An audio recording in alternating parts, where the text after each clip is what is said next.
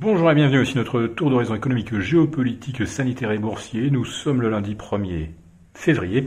Et pour comprendre comment tourne la planète finance, c'est sur la bourse au quotidien et nulle part ailleurs. Et l'épisode du jour s'intitulera Reddit, synonyme de reddition des hedge funds.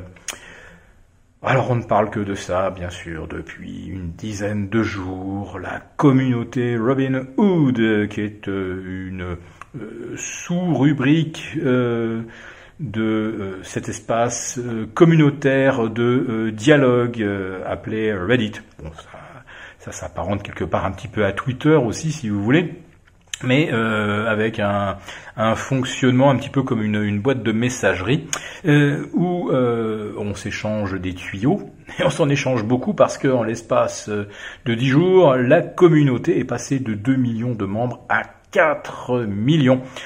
Tous les apprentis activistes se sont sentis d'un seul coup très concernés euh, par euh, l'offensive contre, le, contre les hedge funds, leurs mauvaises pratiques, leur absence complète euh, d'éthique, leur mépris pour la vie des vrais gens quand ils font s'effondrer une entreprise en balançant éventuellement des fake news pour faire chuter les cours, c'est pas joli joli.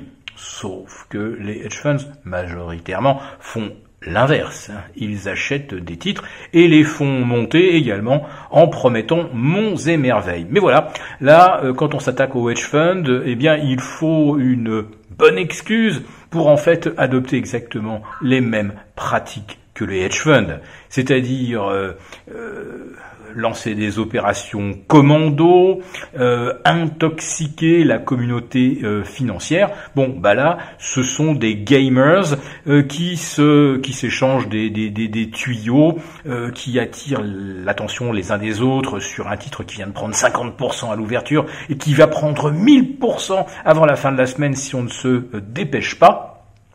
Et donc sur Reddit comme ça, vous avez des tas d'informations totalement invérifiables qui circulent et qui font monter ou baisser les titres euh, au gré de quelques très grosses mains. Car ne vous y trompez pas, ce n'est pas parce que vous avez 4 millions de petits euh, gamers euh, guerriers du web qui veulent s'attaquer au hedge fund, c'est pas pour autant qu'ils s'y connaissent en finance et qu'ils savent quoi faire et quand le faire il y a bien derrière tout ça des Sherpas qui eux maîtrisent parfaitement le game. Si ça se trouve, ce sont d'anciens des hedge funds qui savent exactement comment torpiller leurs ex-collègues et avec des méthodes qui sont encore plus critiquables que celles employées par les hedge fund. Alors aujourd'hui, vous avez une petite baisse de GameStop, mais vous avez une hausse symétrique de 25% d'AMC. Vous savez, cette chaîne qui exploite des salles de cinéma aux États-Unis et qui est en quasi faillite, en tout cas pour l'instant en survie artificielle. Et puis vous avez d'autres dossiers qui prennent 20, 25, 30% ne sait pas trop pourquoi. D'ailleurs, le rebond euh, des euh, places européennes ce matin, euh, très vite, on a gagné 1,30%, puis ça s'est calmé, on, a commencé à plafonner. En, fait, on, on, ne sait pas vraiment pourquoi. C'est parti comme ça, comme une balle, alors que cette nuit, alors J'ai regardé hein, l'évolution des futurs à 2h30 du matin, le CAC 40 perdait environ 0,3%. Et puis d'un seul coup, entre 3h et 9h du matin, euh, là, euh, youpi, euh, euh, on prend, on reprend 1,5% sur les plus bas. Voilà. Et les explications qu'on entend, évidemment, ne sont pas plus convaincantes que cela. Ah bah oui, mais après la baisse de la semaine dernière, on a retrouvé des cours d'achat, des opportunités taratata.